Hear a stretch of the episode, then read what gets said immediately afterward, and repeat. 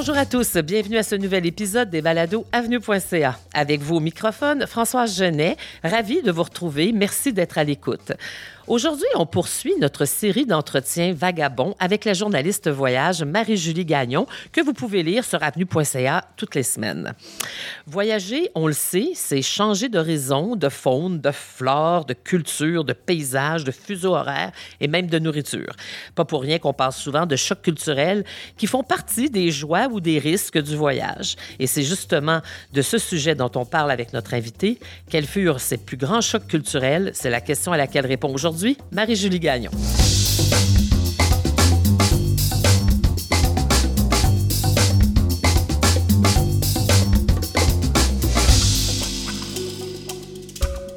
Je prends le temps avant de nous lancer dans le sujet du jour pour vous rappeler qu'Avenue.ca est une initiative du réseau FADOC et que tous les liens utiles pour les contenus évoqués sont dans le descriptif de l'épisode.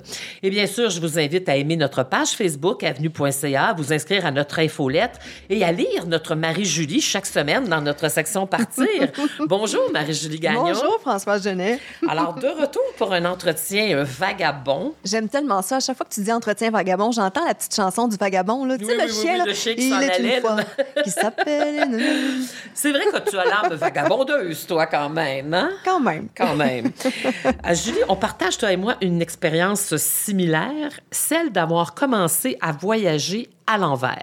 Oui. Alors moi, j'ai vu les pyramides d'Égypte, euh, la Palestine et Israël avant de voir Paris. ça ressemble à moi, ouais. Ça ressemble à toi, ça? Oui, oui, oui. Raconte-nous ça. Tu as Ben- commencé ça comment, toi? Écoute, ben, tu sais, moi, oui, je suis partie une petite semaine à- au, au Portugal. Après ça, des petites escapades, genre euh, quelques jours au Nouveau-Brunswick, euh, quelques jours au Québec. Tu sais, ce genre de séjour-là, une semaine à Cuba, mettons. Ah oui, oui. en- moi aussi, j'avais fait une semaine à Cuba en 89, à l'époque des Russes. Ah euh, où on n'avait que des Russes et des Québécois. Il y avait cinq hôtels sur la plage de Varadero. Oh mon Je Dieu. vous promets que c'était un paradis. C'était clairement pas comme aujourd'hui, ça, Non, non, c'est sûr ça n'a et rien à certain. voir. Mais donc, c'est ça. Donc, c'est à peu près mes expériences de voyage. Ça se résumait à ça.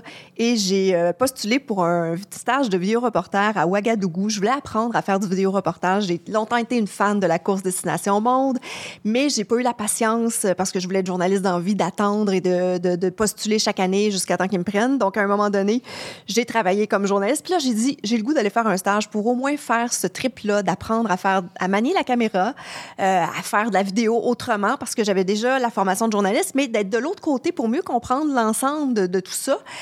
Et pourquoi pas, tant qu'à faire, le faire dans un cadre exotique. Donc, euh, c'était un stage de coopération internationale. C'était à Ouagadougou. Donc, mon mandat, c'était un peu de prendre des images euh, pour des banques de- de- d'archives et tout ça, euh, de faire des reportages aussi qui étaient axés sur certains sujets plus humanitaires, ce genre de choses-là. Mais moi, j'arrive dans toute ma naïveté de fille de 24 ans qui a très, très peu voyagé. Tu vois le genre un peu. On s'entend qu'arriver en Afrique pour la première fois, euh, quand on a très, très peu bougé, qu'on vient d'un coin euh, assez, une région éloignée et qu'on a des images qu'on a vues à la télé, mais la sensation, faut déjà parler de la sensation. Quand tu descends de l'avion, que tu sens, que tu ressens la chaleur qui est comme très sèche et tout pour la première fois. Et je me souviens encore des images qui défilaient dans la voiture qui m'amenait. J'habitais chez, chez un Québécois qui, était, euh, qui vivait là-bas pendant, pendant mon stage. Et j'ai encore l'image du trajet avec les maisons. Puis la différence, j'avais des images très euh, enfantines. Tu sais, à la trois petits cochons, tu sais, la maison en paille, en briques, puis en, en, en, quasiment bois. en bois, là, mais presque en- plus en carton dans ce cas-là. là. L'espèce de. Je voyais ça, j'ai encore ces images-là qui sont très nettes de premier choc culturel. Mais étonnamment, je me faisais croire que je n'étais pas en choc culturel. Tu sais, moi, j'étais un peu dans le déni. J'étais comme, ah non, tout va bien, voyons, je suis au-dessus de tout ça. Tu sais, je me disais, bah. Puis il y avait un autre stagiaire québécois qui était arrivé avant moi qui m'avait accueilli. Donc, je sais pas non plus comme si j'arrivais complètement seule ou j'étais jetée là-dedans. euh, puis j'avais un certain encadrement à distance aussi parce que c'était pour un stage et tout ça. Mais la première affaire, première épreuve, il fallait que j'aille me chercher un permis pour pouvoir filmer, une espèce d'autorisation pour pouvoir filmer. Et je me suis perdue dans les dédales administratifs. Ça a pris je ne sais plus combien de temps avant d'avoir la fameuse autorisation pour filmer. Et parmi les choses essentielles qui étaient très clairement mentionnées, il y avait ne pas filmer d'édifices militaires ou de militaires monde, et tout ça. ça. Ouais. Mais qu'est-ce qui est arrivé, tu penses? T'as pas su le reconnaître ou t'as eu envie de le faire? Mais moi, je- c'était mes premières journées de stage. Ah, je me prends un taxi, je m'en vais rouler, puis je prends des images générales de la ville et tout, et je prends des images d'une installation La militaire. mitraillette sort rapidement habituellement. Le Kalachnikov était Oui, très proche oui. de ma face. c'est le genre de moment où tu te dis Ah oui, d'accord, c'est pas juste dans les films que ça se passe. C'est un mot qu'on apprend à prononcer rapidement, ça, hein, la Kalachnikov. Euh, oui, oui. Mais bref, ça s'est bien passé. Je leur ai expliqué. Puis je suis très bonne aussi pour pleurer. Puis j'avais pas besoin de beaucoup me forcer. Très utile. Je vous le dis, très utile. J'avais pas besoin de forcer beaucoup la note. C'est ce que j'étais vraiment terrorisée. Ils m'ont éventuellement laissé repartir, mais j'étais pas au bout de mes peines parce que je connaissais pas les codes culturels, comme je te dis. Puis tu sais, on, on, a tous des. Quand on fait des stages internationaux comme ça, on a des formations de l'ACDI avant de partir. Voici les étapes du choc culturel. Puis c'est tout ce genre de belles choses-là. Mais moi, j'ai jamais vécu ça dans ce ordre-là. Ça s'est jamais passé de même. Puis non seulement ça, mais je pense que je surestimais ma capacité à m'adapter à cette époque-là alors que j'avais rien vu. Comprends-tu? Et là, j'ai mon fameux permis, comme je te dis, mais je me dis, ah, je peux filmer n'importe où. J'arrive dans un marché. Tu je me dis, ça va être beau, ça va être coloré, un marché. Mais j'étais jamais allée dans un marché africain, moi. Françoise.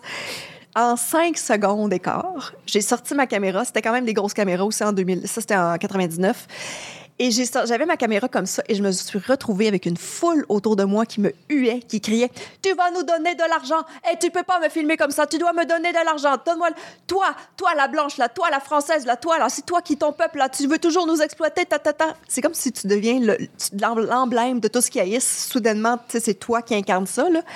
Écoute, j'étais complètement paralysée. C'est le chauffeur de taxi qui m'a littéralement ramené dans la voiture après. T'sais. Fait que là, j'ai pris après ça quelques jours relax dans la piscine du, du, du coopérant chez qui j'habitais pour relaxer et remettre ça en perspective. Puis après, mon séjour s'est beaucoup mieux déroulé. Et surtout demander la permission avant de ben sortir voilà. le Kodak. Ben voilà, c'est ça. Faut toujours demander la permission, mais j'étais loin. J'étais loin. Tu sais, quand t'es loin, tu penses que tu te dis, ah, de toute façon, on... Toi, tu t'étais adapté finalement du lac Saint-Jean à Montréal, alors tu t'es dit, je, je, suis capable de m'adapter à toutes les situations. Un marché africain, il n'y a rien là. rien là. Mais par la suite, j'ai quand même eu des bons moments dans les marchés africains. Puis, j'ai compris qu'il y avait d'autres marchés moins intenses aussi où je pouvais aller. Et aussi, une chose intéressante que j'ai comprise, c'est que j'ai trouvé une chauffeuse de taxi une femme qui m'a aidé beaucoup aussi euh, comme pour accéder à certains lieux et à négocier justement avec les femmes du marché, qui n'étaient pas toujours très, très commodes, on va le dire. Là. C'était pas toujours évident. Mais j'ai fait beaucoup de faux pas comme ça, vraiment. Là, au début, c'était, ridicule. Là. C'était... Puis tu sais, l'autre chose aussi, Françoise, tu sais, on se connaît un peu, là. Tu le vois que mon rythme, je suis très, très euh, dans l'action. Oui, pas juste dans l'action, mais c'est que tout va vite. ça va jamais assez vite pour moi. Je suis un petit peu une Speedy Gonzalez. Mais moi, dans un contexte africain, qu'est-ce que tu penses qui se passe? À 44 degrés. non, étonnamment, je, je, supporte mieux la chaleur que le froid. Mais là, j'étais toujours, toujours, toujours confrontée à cette espèce de rythme-là qui est tellement contre nature, tu sais. Et je prenais sur moi, je prenais sur moi. Tu sais, j'ai quand même appris des, tu sais, respire, Marjolie, c'est pas grave, il y a rien de grave, t'es pas chez toi. Tu sais, encore une fois, j'étais un peu dans le déni. Mais là, il y a une journée OK? Tu sais, j'envoyais beaucoup, j'étais beaucoup dans la correspondance, j'envoyais des cartes postales à mes grands-mères, tu sais, j'écrivais beaucoup, beaucoup de trucs. Il y a une journée où je m'en vais acheter des timbres, euh, des timbres à l'aéroport. J'allais au bureau de poste de l'aéroport parce que c'était celui où il y avait toujours des timbres euh, internationaux et tout. Et il y avait toujours une file, mais bon, qu'est-ce que tu veux? J'étais rendue habituée, tu sais, on fait la file, on fait la file. Puis là, je fais la file, puis c'est long, c'est long, c'est long. Et j'arrive peut-être au bout d'une bonne demi-heure ou en dessous du soleil, tu sais, à faire ma file. Et là, la madame, la préposée, me dit Il n'y a plus de timbre.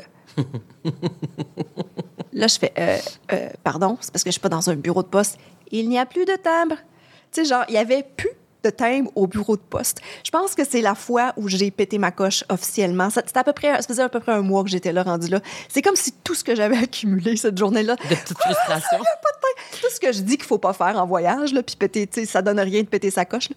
Mais ça a été vraiment un moment où j'ai explosé. C'est comme si j'ai laissé sortir la vapeur. Là. Je trouvais ça d'une absurdité. Puis après, ben, après ça, c'est comme si plus rien m'a étonné après ce moment-là. timbre au bureau de poste. sais. Puis en contrepartie, j'ai été tellement séduite par le fameux système D à l'africaine dont on parle tout le temps. sais, tout ce qui se peut puis qui se peut pas ailleurs. Il y, y, a énormément de choses par la suite que j'ai à, appris à relativiser, mais ce moment-là de putain au bureau de poste, c'est resté dans ma tête comme euh, ouais, le trop, la, goutte qui avait fait déborder le vase. C'est vrai que parfois dans les pays du Sud comme ça, il y a cette espèce d'absence de règles, de, de structure, de, de cadre qui est largement remplacée d'une autre façon par l'entraide et le système D. Et, et, ça prend un certain temps à s'y adapter, mais on, on, comprend vite les avantages de ça. Donc, euh, donc, on peut faire à peu près n'importe quoi sur les routes. Il n'y a pas de Ah, petites, boy, ouais. il y a pas de, petits, euh, de petites remorqueuses qui passent à toutes les heures sur les autoroutes comme ici, au cas où tu serais en panne. Mais par contre, tu apprends rapidement que dès que tu vas t'arrêter, la première ou la deuxième voiture va s'arrêter pour venir te porter secours. Moi, c'était comme ça au Liban. Euh, c'est sûr qu'il y a des pays où c'est plus violent. On risque aussi de se faire euh, embarquer. Mais au Liban, c'était pas ça. Euh, c'était de l'entraide immédiate. Et, et j'ai déjà vu quelqu'un qui nous a carrément donné sa roue de secours. Ah ouais. En lui disant, mais comment on va faire pour te la remettre? Ah, ben moi, j'habite la rue, euh, machin, euh, tu Ah, passeras, ouais. tu passeras. Alors, on a acheté un plateau de pâtisserie et évidemment, on est allé le remercier, lui porter son pneu, mais Ah. des fois, la- l'absence de structure, mais je comprends la frustration parce que dans nos, euh, dans nos normes nord-américaines d'efficacité de rendement, euh, que ça nous confronte à nos limites. oui, oui, ça nous confronte ça. à la limite de notre patience, en tout cas. tout au Voilà. moins, oui. Tu sais, tu parles des routes, des transports. Moi, je conduis pas. Tu sais, j'aime pas conduire et tout ça. Et à, à Ouagadougou, c'était les mobilettes partout, partout, constamment. Puis, tu sais, la nuit, c'est pas éclairé, il y avait pas de lampadaire. Ça se faufile dans tous les sens. C'est fou. C'est vraiment... euh, c'est un, un espèce de chaos perpétuel. Et ça, j'avoue que je trouvais ça très, très étourdissant puis très stressant aussi comme, comme façon, comme moyen de transport. Puis, il y avait aussi des espèces de taxis collectifs qu'on pouvait Les prendre. services. Les taxis-services qu'on appelait au Liban. Oui. Ah oui?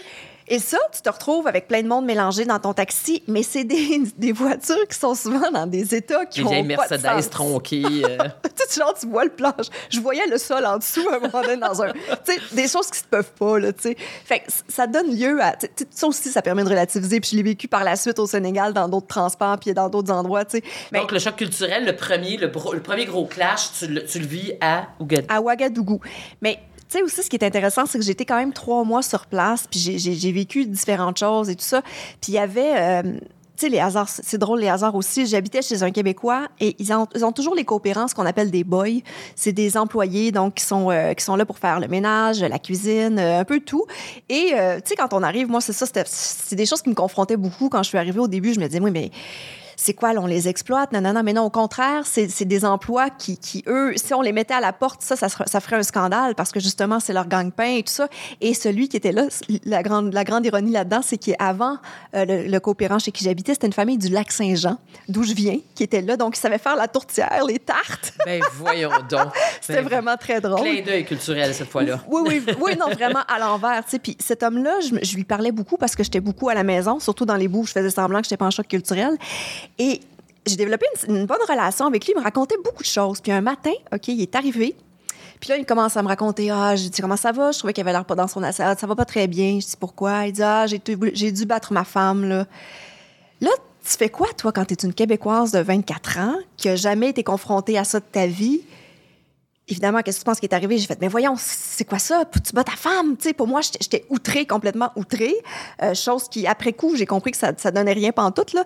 Mais c'est ce moment-là, je dirais, qui a, qui a- qui a déterminé beaucoup de choses pour moi pour la suite des choses. J'ai compris vraiment que ma vérité était pas la sienne, puis que le pont, pour qu'on se comprenne, il pouvait pas exister. C'est comme si on, c'était tellement une différence majeure dans nos croyances, nos vécus, nos valeurs. J'ai compris que peu importe ce que je dirais, il comprendrait pas, puis peu importe ce qu'il me dirait, je comprendrais pas son point de vue. Ça, ça a été une prise de conscience qui, qui m'a, qui m'a euh, à la fois confrontée, mais aidée aussi parce que L'évangélisation aussi, dans le sens qu'on veut les convaincre d'une Oui. autre façon de J'ai notre pas à faire point de ça. vue. Exactement. j'ai pas à faire ça, tu comprends?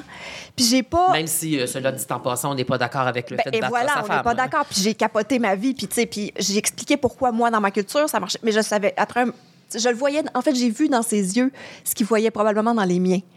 Puis cette espèce d'effet miroir-là m'a fait encore plus prendre conscience de, de, de, de l'étendue de nos différences.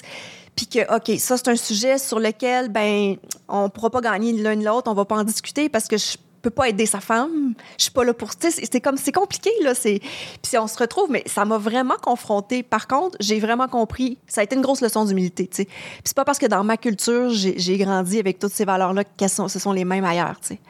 Fait qu'en tout cas, c'est des choses qui, qui, qui, euh, peuvent pas euh, laisser indemne, je pense, ces discussions-là. Ton plus grand choc culturel à vie, parce que tu as fait l'Asie, tu as habité à Taïwan pendant longtemps, Eh tu as, fait le métier de voyager, il y a dû y en avoir. là. Est-ce que c'est les Indes? On dit souvent que les Indes sont euh, un choc culturel euh, garanti. Est-ce que tu as ressenti ça ou c'est ailleurs que ça s'est passé? Je le sais pas, honnêtement. Tu sais, en Inde, moi, je suis allée dans la Watt en Inde. Je suis allée euh, pour des reportages. On était pris en charge. J'ai pas vécu. euh, Puis même. L'Inde à la dure. Non, puis même quand je partais seule, euh, tu sais, je suis allée quand même visiter le Taj, le Taj Mahal par moi-même et tout ça. Puis. On dirait que je suis un peu, assez imperméable à quand on, tu sais, les, les, les, les- gens qui font les rabatteurs, qui veulent nous vendre des choses et tout ça. Ça me prend pas beaucoup de temps avant de m'en débarrasser. Je sais pas pourquoi. Je pense que je dois avoir la ben, ben, ben, ben bête quand je veux. Mais c'est comme si j'arrive à faire une bulle, puis c'est comme s'il n'existe pas, puis je vais, à mon objectif. J'ai pas vécu de, moments particulièrement euh, déstabilisants de ce côté-là. Euh, je dirais que c'est plus des petites choses auxquelles on s'attend pas souvent, moi, qui m'ont. euh, sais, au niveau de la nourriture aussi, là. Quand je suis arrivée à Taïwan, c'était la première fois que je m'installais en Asie. Puis, moi, je me pensais très, très ouverte et capable de m'adapter, là, mais j'ai mangé du McDo pendant les premières semaines parce que je ne pouvais identifier aucun aliment que je voyais. J'avais aucune idée de ce que j'avais devant moi, tu. Fait que j'ai dit, OK, finalement, je pensais que je m'étais adaptée un peu de plus depuis, là, mais non, pas tant. tu sais. Fait après ça, oui, j'ai pu manger euh, plein de choses. Tu sais, à un moment donné, j'achetais des nouilles. Je pouvais pas lire. Fait qu'évidemment, j'allais à l'épicerie faire mon épicerie, puis je m'achetais des ramen instantanés pour survivre parce que je suis pas une grande cuisinière, puis il y a pas tous les ingrédients que je connais sur place. Fait que j'avais aucune idée c'était des nouilles à quoi. Fait que j'achetais des nouilles au brun, au rouge, au jaune parce que je savais que c'était les couleurs de boîte que j'aimais, fait que pendant des mois, il y a bien des affaires que j'ai mangées, j'ai aucune idée c'est quoi. Euh, dans les marchés, par la suite, j'essayais de mémoriser ce que je voyais, les noms, au moins m'en rappeler en chinois de ce que j'aimais, mais je savais pas toujours non plus ce qu'il y avait forcément dans ce que je mangeais, tu sais. Ça m'est arrivé d'être très, très, très malade aussi parce que je me faisais trop confiance, tu sais. Fait que des chocs culturels, des fois, c'est quand tu penses que tu es super adapté aussi que tu as un choc parce Tu que... relâches ta garde, là, tu Et baisses la garde et là, euh, tout à coup, tu te fais ramasser par euh, le truc qu'il fallait pas goûter. Exactement, tu sais. Puis non, puis je, je me souviens d'avoir eu des chocs culturels en France aussi, parce que je suis allée plus tard en France. Parce On que peut en je- avoir avec des discussions en France, notamment. Oui, puis c'est parce qu'on s'attend à ce qu'on soit. Parce qu'on parle la même langue, on s'attend tellement à être pareil que euh, j'ai vraiment eu des fois des chocs de. Je me dis, mon Dieu, pensez-vous vraiment comme ça? Juste la relation avec l'alcool, c'est pour moi un, un grand point, là, tu sais. Euh, ma belle famille, euh, ma belle-sœur habite dans le Beaujolais, tu sais, je veux dire, tout le monde boit puis prend son auto après, là, tu sais, c'est même pas quelque chose que. ils trouvent vraiment, ils trouvent vraiment que j'exagère, eux autres, quand. Moi, ça m'inquiète, je fais, voyons, on voit-tu vraiment que tout le monde a bu, tu sais? Puis ironiquement, j'ai pas de permis de conduire puis je bois presque pas, là, tu sais, c'est toujours l'ironie là-dedans, là. Mais euh, vraiment, tu sais, fait qu'il y a des choses comme ça qui nous confrontent dans les. Les... Puis, tu sais, le- la relation qu'on a avec, euh, avec le danger aussi, avec. euh, avec toutes sortes de choses, avec no- les relations hommes-femmes. Oh mon Dieu, Françoise, ça, c'est un autre sujet. Mais tu le dis en Afrique, mais c'est un peu partout dans le monde. On a à confronter En France ça. aussi. En France, beaucoup. les discussions en France, le, le côté paternaliste, des fois, euh, j'ai été confrontée euh, des fois à des gens, tu sais, des gens en position de pouvoir qui se sentent vraiment, vraiment, vraiment hot. Puis, tu sais, ça m'est arrivé à un moment donné, j'étais dans un événement, puis là, euh, le, monsieur se, se présente à moi, tu sais. Euh, en fait, c'est pas vrai. Le monsieur me demandait, vous, qui, qui vous êtes? Qui êtes-vous? Là, ben, je me présente, je dis mon nom, tout ça. Je dis, et vous, vous êtes qui? Parce que j'avais aucune idée, il était qui, mais c'était quelqu'un de super connu, une éminence là-bas. Il a été tellement insulté, tu sais. J'ai vraiment senti le côté hiérarchique, tu sais. Tout ça, moi, c'est quelque chose. Si on n'a pas ça au Québec, on n'est pas comme ça, on n'est pas dans cet esprit-là. Fait que c'est toujours quelque chose que j'ai trouvé euh, à Taïwan aussi. Je l'ai vécu beaucoup parce que j'étais là un an et demi. Euh, j'avais une boss qui était, euh, mon Dieu, une petite caporale d'armée euh, super intense, qui parlait comme ça, puis qui était vraiment, tu sais, qui mesurait 4 pieds et demi, mais qui criait comme bon, tu peux l'entendre, je pense, 4 kilomètres plus loin. Là. Puis, tu sais, j'ai vécu aussi des, conflits de travail juste parce qu'on se comprenait pas, parce qu'on pensait qu'on disait la même chose. Mais tu sais, elle était là devant moi, puis elle souriait. Elle souriait, elle disait oui, oui, oui, mais en fait, en fait compte, c'était pas ça du tout. là. C'était le contraire qu'elle pensait. Décoder la personne devant toi. Tu sais, quand on parle d'être illettré, que c'est un choc d'essayer de lire une, une langue que tu peux pas lire, mais décoder la personne dans ses expressions qui sont tellement différentes de nous. Je sais pas toi, mais moi, je partais dans ma tête. euh, bon, j'ai appris l'arabe, mais euh, on se calme. Je parle. euh, je me débrouille, on va dire, parce que c'est quand même une langue complexe. Ouais. Mais dans les tout premiers temps, où je comprenais même pas où commençait et finissait un mot dans la phrase, et là, ils se mettaient à 5-6 à discuter en arabe autour de moi, je partais. Moi, je partais carrément dans ma tête. J'ai appris à faire le vide Ouais. dans le milieu d'un groupe parce que ça devait. Mais cette sensation-là d'être illettré, ça, ça m'a vraiment confrontée. Mm. Ça, ça m'a fait comprendre la, la, réalité de gens qui sont analphabètes et qui n'ont pas accès à certaines informations, donc de ne pas pouvoir lire le journal, de ne pas pouvoir lire un menu au restaurant. Ah oui. Euh, euh, euh la plage que je fréquentais où j'avais beaucoup d'amis, un jour, il, m'a dit Qu'est-ce que tu veux? Genre, je sais pas trop, mais il dit Regarde, c'est tout écrit. Là. Je dis Oui, mais moi, je lis pas l'arabe. Il m'a regardé avec une. il était tellement étonné de ça, tu sais, que je pouvais pas lire. Donc, oui, ça, c'est assez confrontant. Ça nous confronte à notre propre culture nous. Là. Complètement. Puis tu parles de restaurant. Moi, j'ai un souvenir de mes premières journées à Taipei. Je suis dans un restaurant, je me dis, ah, c'est assez touristique ici, il devrait comme avoir un menu en anglais, tu. Le seul mot qui était écrit en anglais, ben, c'est pas en anglais, mais c'était spaghetti, OK? Fait que t'avais spaghetti puis plein de caractères chinois. Spaghetti, plein de caractères chinois. T'avais à peu près 10 affaires avec spaghetti, mais tu. Mais tu savais aucune idée ce qu'il y aurait dans le spaghetti? J'avais aucune idée. Fait que j'ai pointé un spaghetti au hasard. il était sucré. Ah, d'accord. Comment tu peux imaginer que tu vas avoir un spaghetti sucré? C'est dans les moindres détails souvent où tu es le plus, je pense, confronté justement à, tous ces petits chocs-là, euh, ces, choses-là qui paraissent anodines à posteriori, mais qui, me font rire maintenant. Mais sur le coup, tu es comme, OK, je peux-tu juste manger un spaghetti qui goûte le spaghetti? Puis en même temps, c'est la pire erreur à faire quand on, de rechercher quelque chose qu'on connaît quand on voyage. Mais en même temps, on a besoin de se réconforter. C'est pour ça qu'au début, je me déculpabilisais en me disant, je peux pas croire que je vais manger du McDo alors que je suis à Taïwan, puis tout le monde parle de la gastronomie. Mais ça, j'ai trouvé une, espèce de réconfort dans quelque chose que je mange même pas ici, étonnamment. C'est comme si je pouvais identifier ça, ça me faisait du bien. C'était comme une mini zone de confort dans l'océan d'inconfort dans lequel j'étais, tu sais. Puis par la suite, ben effectivement, j'ai mangé beaucoup d'affaires étranges dont je ne pourrais jamais nommer. Euh, puis plein de bons poissons. Ah, Françoise, là, les marchés de nuit, là. Oh mon Dieu, c'est la chose qui me manque le plus, je pense, aujourd'hui encore. Raconte-nous donc ça. Ben moi, je vivais dans une petite ville qui s'appelle Geelong, OK, qui est vraiment dans le nord, qui détient le nombre le de... Nord de... Le, nord de Taïwan, de l'île mm-hmm. de Taïwan, donc qui, euh, qui détient le, nombre de jours, de records de jours de pluie, je pense, en Asie ou au monde. je me souviens plus, mais il pleuvait tout le temps. en gros, il pleuvait tout le temps. Humide. Vraiment très humide. Genre, tu mets t'étends tes vêtements sur la corde à linge dehors, là, puis ça prend quatre jours, puis des fois c'est encore humide. sais. Fait que, il pleuvait beaucoup, mais j'adorais ça. Sincèrement, j'ai adoré. J'ai adoré ce, ce, Il y avait une espèce de, de mélancolie, je trouvais. C'était... Moi, j'ai beaucoup aimé ce côté-là. Puis tu parlais de la musicalité aussi. Tu parlais de pas de la musicalité, mais de, de, d'être illettré puis de pas comprendre. Moi, je voyais une musicalité dans tout ça. Ça me... C'est quelque chose qui m'a énormément manqué au retour. Ah oui, oui, oui, tout à fait, de l'entendre. Oui. Ah oui, oui, oui. Il y a quelque chose de... Quand tu dis que tu te perdais dans ta tête, là, moi, ça, je trouvais ça rassurant, réconfortant. ça m'amenait dans ma, mon imagination, tout ça, tu sais. Il suffit que j'entende des Libanais parler ici à Montréal et je suis tout, tout de suite transportée là-bas dans ah des hein. émotions. Ça ne fait pas juste me dire, ah tiens, il parle libanais. Non, non, je, ça me transporte littéralement dans, dans, les émotions de l'époque ou euh, dans le vécu de l'époque. Oui, tout à fait. Je passais beaucoup de temps dans le quartier chinois quand je suis revenue après un an oui, et demi. pour entendre euh, les sonorités. Pour entendre, pour les, les odeurs, les goûts. Euh, j'avais vraiment, je sais pas, j'étais... Puis j'avais besoin de continuer, on dirait, entendre du chinois puis à pratiquer le peu de chinois que je connaissais, parce que j'avais quand même étudié le chinois, même si j'étais vraiment pourrie. Euh, j'ai demandé des choses qui n'ont pas de sens. C'est vraiment pas une langue facile, surtout pour moi qui est pas euh, super douée avec les langues. Mais euh, ouais, aussi je pense qu'aussi on, les faux pas qu'on fait en, dans, une langue qui n'est pas la nôtre, il y en a plusieurs aussi dans les, qui peuvent marquer, disons, nos, existences de voyageurs.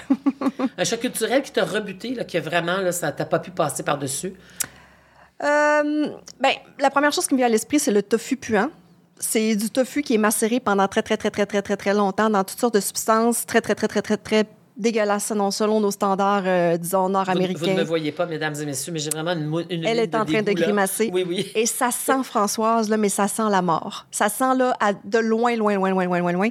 Et je ne suis pas arrivée à goûter.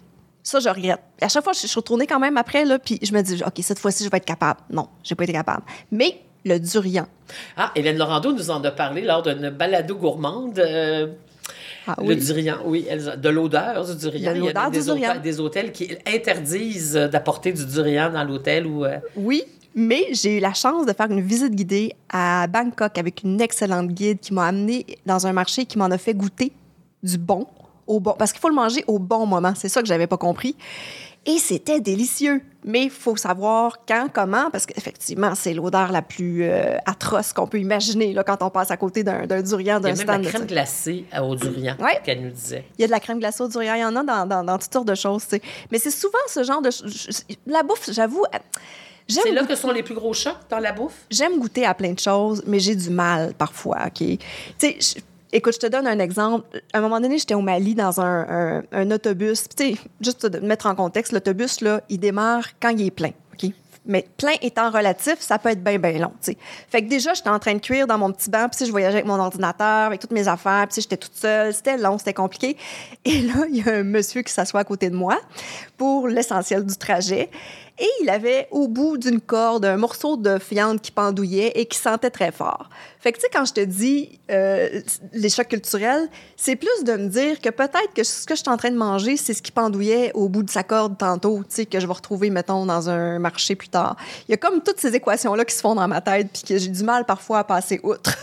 parce que je vois trop de connexions. Puis au-delà de la nourriture, les chocs culturels, on a parlé de la relation homme-femme, mais est-ce qu'il y a eu autre chose? Est-ce que à quoi on doit, on doit s'attendre, à quoi on doit s'adapter quand on vit ailleurs ou quand on voyage beaucoup? Bien, je pense que la condition des femmes est un grand, grand euh, défi, disons-le, pour une femme qui voyage, surtout une, voyage, une femme qui voyage seule.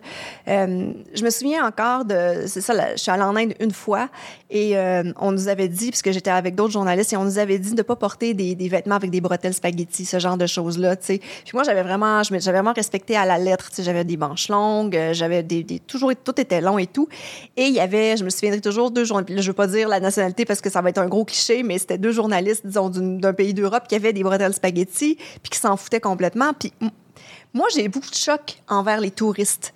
De pourquoi on comprend pas que c'est à nous de se conformer dans une culture. Ça, c'est un choc que j'ai souvent à chaque fois, ça me révolte un peu, tu sais. Mais de la même façon qu'il y a des choses parfois très drôles qui se passent. J'étais à un moment donné à Abu Dhabi, puis il euh, fallait se couvrir les cheveux, tu sais, pour ah visiter une mosquée. Ah oui, ça, pour visiter fallait la mosquée. Vraiment, Pour visiter la mosquée, il fallait se couvrir les cheveux. Parce que dans la ville, non, on non, est... non, non, non, non, pas du tout. Mais bon, je me mets un foulard. Euh, mais j'avais une petite couette qui est sortie à un année, puis on me l'a dit, là. Vraiment, il fallait que je rentre la petite couette. Puis là, je me tourne, puis je vois une, touriste qui avait un, un, un, foulard sur sa tête, mais avec des têtes de mort, tu sais je me dis, OK, moi, j'ai une couette qui sort. faut que je remette la couette, mais une tête de mort, ça passe. Il y a comme quelque chose qui était, pour les moi, c'est pas les mêmes codes, oui, tout oui, à fait. c'est ça, nos codes, exactement. Puis les choses auxquelles on accorde de l'importance ne sont pas les mêmes.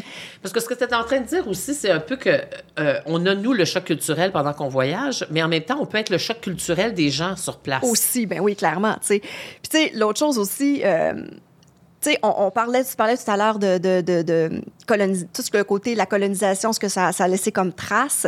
Comme blanche nord-américaine, euh, souvent quand je vais dans des pays euh, d'Afrique, par exemple, ben, on, on, on, pense que je suis d'emblée française parce que je parle français, puis aussi parce que je parle parce que pour me faire comprendre, je ne vais pas sortir mon gros accent québécois euh, extrême, tu sais. Et, et, souvent, quand on réalise qu'on est québécois, je trouve qu'on a, y a une bienveillance qui s'installe parce qu'on on, on, sent encore beaucoup le poids de la colonisation un peu partout oui, où on va.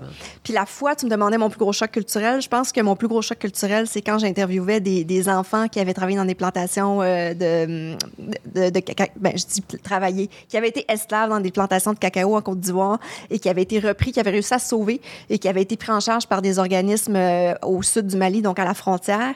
Et euh, je faisais un reportage pour justement voir comment ça se passait, tout ça. J'ai pas mangé de chocolat pendant un an, juste pour te dire.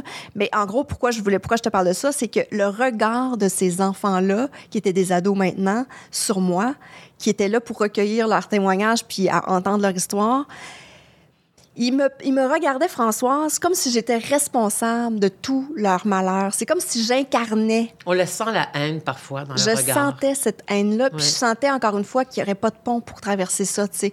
Et ça, ça m'a vraiment, vraiment bouleversée. Ça m'a fait de la peine. Ça m'a.